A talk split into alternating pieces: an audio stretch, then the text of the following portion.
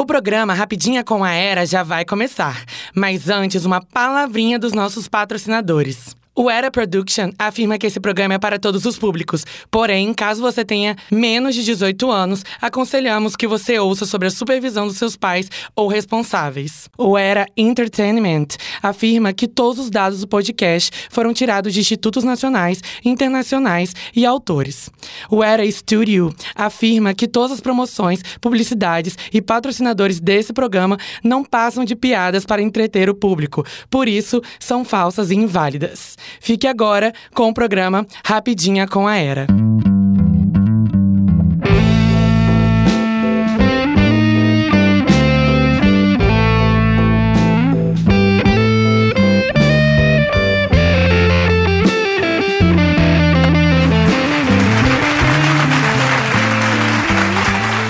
Dia, boa tarde, boa noite. Para você que está ouvindo o meu programa, eu me chamo Era Garcia e fico feliz de ser a sua anfitriã nesse assunto que vai revirar os seus olhos. Até porque, como dizia Rita Lee, sexo é poesia. E para uma poesia ser bem lida, ela precisa de uma interpretação bem aprofundada. Então, se preparem que a viagem ao mundo das relações sexuais e tudo que envolve elas está só começando. Mas antes, eu preciso perguntar uma coisa. Você topa uma rapidinha? Apesar do programa se chamar Rapidinha com a Era, a história do sexo não tem nada de rapidinha. Até porque, para existir seres humanos desde 100 mil anos atrás até hoje, muita gente fudeu. Me desculpa pela expressão. Assim como a cultura é impactada pelo período histórico, não seria diferente com o sexo.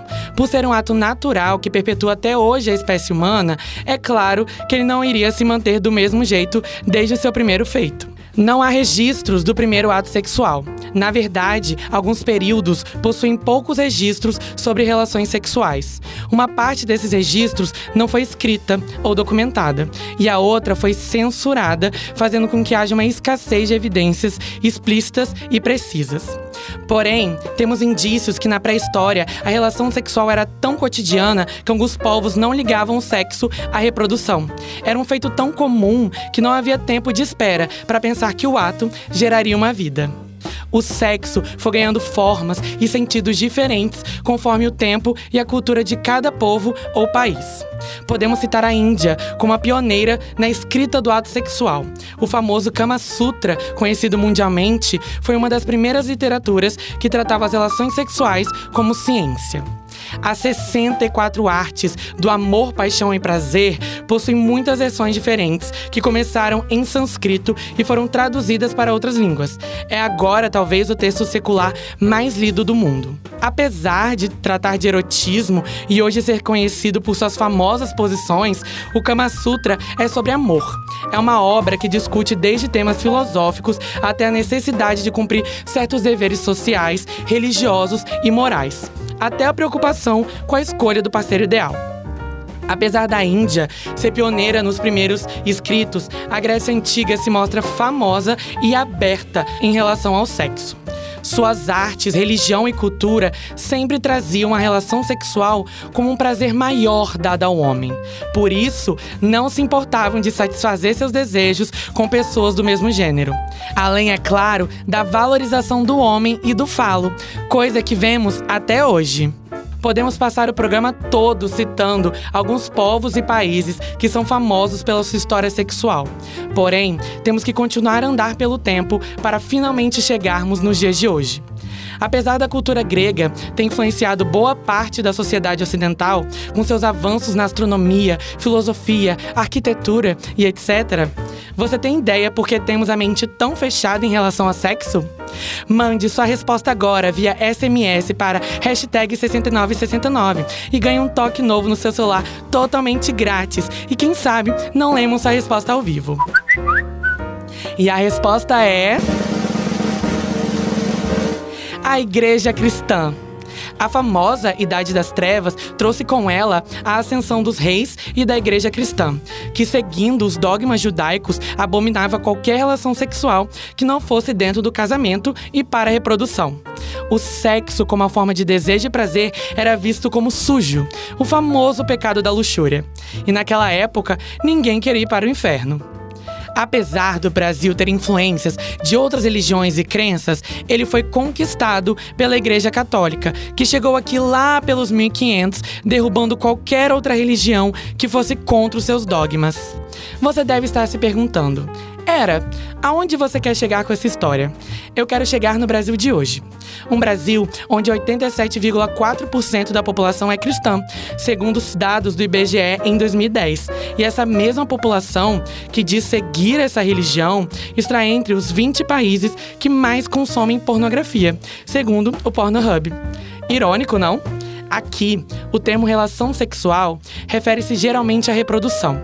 Quando o sexo é ensinado pela família, se ensinado, inventam figuras imagéticas, como o papai coloca uma sementinha na barriga da mamãe para simbolizar o sexo. E dependendo da idade da criança, o uso de metáforas não faz mal. A escola, então, tendo seu papel de orientar o aluno, traz o sexo na sua forma biológica. É reforçado que o sexo é feito exclusivamente para perpetuar a espécie. Você aprende o que é pênis, o que é vagina, como faz para introduzir um no outro e que no final disso tudo, uma pessoa vai sair grávida. É até engraçada, para não dizer precária, a forma que as escolas buscam de explicar o sexo e a sexualidade tudo gira em torno da reprodução. Como se em todas as vezes que um ser humano faz sexo, ele gera um bebê.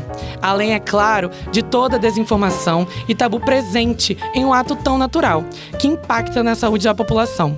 Segundo dados de um relatório publicado em 2018 por instituições internacionais, no Brasil, um a cada cinco bebês nasce de uma mãe com idade entre 10 e 19 anos. Em 2019, foram diagnosticados 41 mil novos casos de HIV e 37 mil casos de AIDS. Ou seja, se você acha que a educação arcaica está dando certo, por que esses números não diminuem? Mesmo com tanta tecnologia. Eu não estou aqui para dizer o que é certo e errado, mas dizer que quem ensina sexo para a criança é o papai e a mamãe, ou quem faz sexo antes do casamento vai para o inferno, não tem muito fundamento. Até porque eu acredito, assim como Mary Nade, Dominico Figueiredo, que a educação sexual tem a ver com o direito de toda pessoa de receber informações sobre o corpo, a sexualidade e o relacionamento sexual. E também com o direito de ter várias oportunidades para expressar seus sentimentos, rever seus tabus, aprender, refletir e debater para formar sua própria opinião, seus próprios valores sobre tudo que é ligado a sexo. Então, podemos começar a quebrar essa barreira que a palavra sexo quer dizer duas pessoas transando numa penetração peniana vaginal para ter um filho. Porque não precisamos de duas pessoas transando, de penetração, muito menos de um filho para ser sexo. Temos que saber separar as coisas. A reprodução é biológica e o sexo é cultural. O ato sexual em si percorre uma série de valores e tabus que estão intrínsecos na cultura que o indivíduo está inserido. Por isso, não podemos explicar o sexo como um simples ato de perpetuação de espécie. Aqui no Rapidinha, vamos denominar relação sexual tudo aquilo que é feito durante uma relação. Ou seja, quando duas ou mais pessoas compartilham um momento de prazer, indo além do sexo penetrativo, é claro. Os atos sexuais, como a masturbação, geralmente não são incluídos na definição de relação sexual, e sim em atividades sexuais. Este foco antiquado na relação peniana-vaginal torna banal atividades sexuais, como as preliminares, que são feitas antes do sexo de verdade. Porém, sabemos muito bem que o sexo vai além da reprodução. Revolucionário, né? Na verdade, não tem muito preconceito e tabu relacionado ao sexo, porque ainda vivemos na cultura tradicional. Por mais que as pessoas no passado tenham lutado e nós lutamos hoje pela ruptura disso, está longe de acabar. Não sei se você sabe, mas nós já passamos por várias revoluções sexuais, e uma das mais importantes foi nos anos de 1960, conhecida como liberação sexual. Ela trouxe à tona assuntos que são discutidos até hoje, infelizmente, porque algumas pessoas ainda têm a mentalidade dos anos 60. Esses assuntos foram sexo fora das relações heterossexuais e monogâmicas tradicionais, contraceptivos, legalização do aborto e muito mais. Por isso, é de extrema importância estudar o sexo. Ele está presente desde os primórdios e se movimenta pela nossa sociedade através do tempo. Apesar de termos passado por várias evoluções, você já pensou como a relação sexual é robótica? Parece que tem regras. Primeiro isso, depois isso e acabou.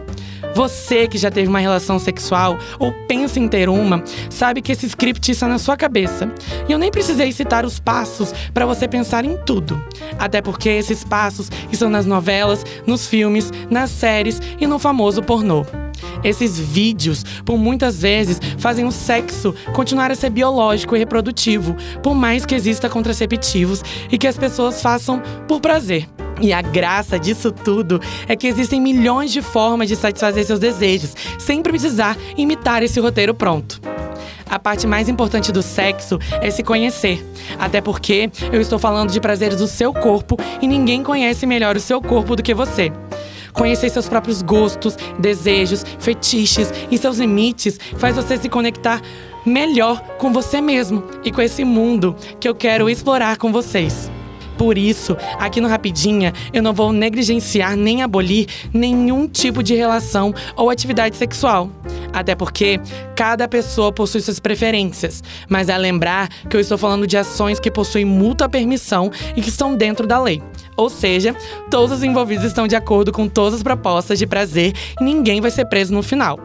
É claro que eu não preciso nem citar que tudo isso tem que ser feito com segurança, não é? Você aí de casa que está me ouvindo sabe me dizer pelo menos cinco doenças ou infecções que são transmitidas pelo contato sexual? Mas não vale HIV, hein? Eu aposto que poucas pessoas conseguiram pensar. Vamos citar algumas dessa lista: candidíase, herpes genital, HPV, sífilis, clamídia, gonorreia e hepatites virais. Podemos deixar claro que algumas dessas doenças podem ser adquiridas de outras formas além do sexo. Além disso, essas são as mais comuns, porque tem muito mais nessa lista. Para começar essa conversa, é bom avisar que essas doenças receberam uma nova nomenclatura em 2016 pela Organização Mundial da Saúde. Deixaram de ser DSTs, doenças sexualmente transmissíveis, para se chamarem ISTs, infecções sexualmente transmissíveis. Segundo a OMS, o termo doença implica em sintomas e sinais visíveis no organismo da pessoa contaminada, enquanto infecções engloba também problemas assintomáticos. Eu não vou explicar cada IST aqui, porque ia demorar horas, porém, posso contar formas de preveni-las. Além, é claro, da higienização de mãos, genitais e outras partes do corpo, segundo a Organização Mundial da Saúde, um dos métodos mais efetivos para prevenir as infecções sexualmente transmissíveis, quando usada da maneira correta e consistente, é a camisinha. Sim, a camisinha não é só para prevenir a gravidez. As STs podem ser transmitidas através do sexo sem camisinha por vias anais, vaginais, orais, contato genital e compartilhamento de brinquedos sexuais. Por isso, é muito importante usar a camisinha. E nem adianta vir com esse papo que incomoda, que aperta e blá blá blá. Amor, sabe o que incomoda de verdade? A sua falta de noção. Então use à vontade. Tem de todos os tamanhos, formas, cores e até sabores. Tenho certeza que alguma vai te agradar.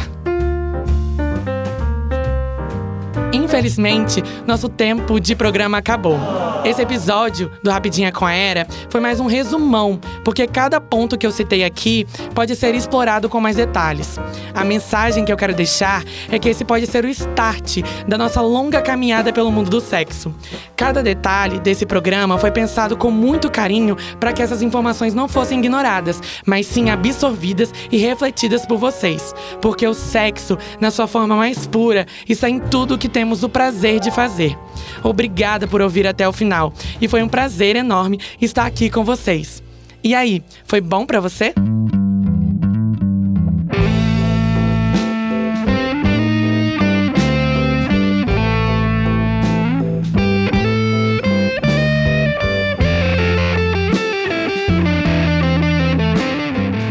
Texto e narração Era Garcia. Produção e fotografia Diana Batista. Design e logo Pedro Galindo, do Gal Design. Vinheta Pedro Victor.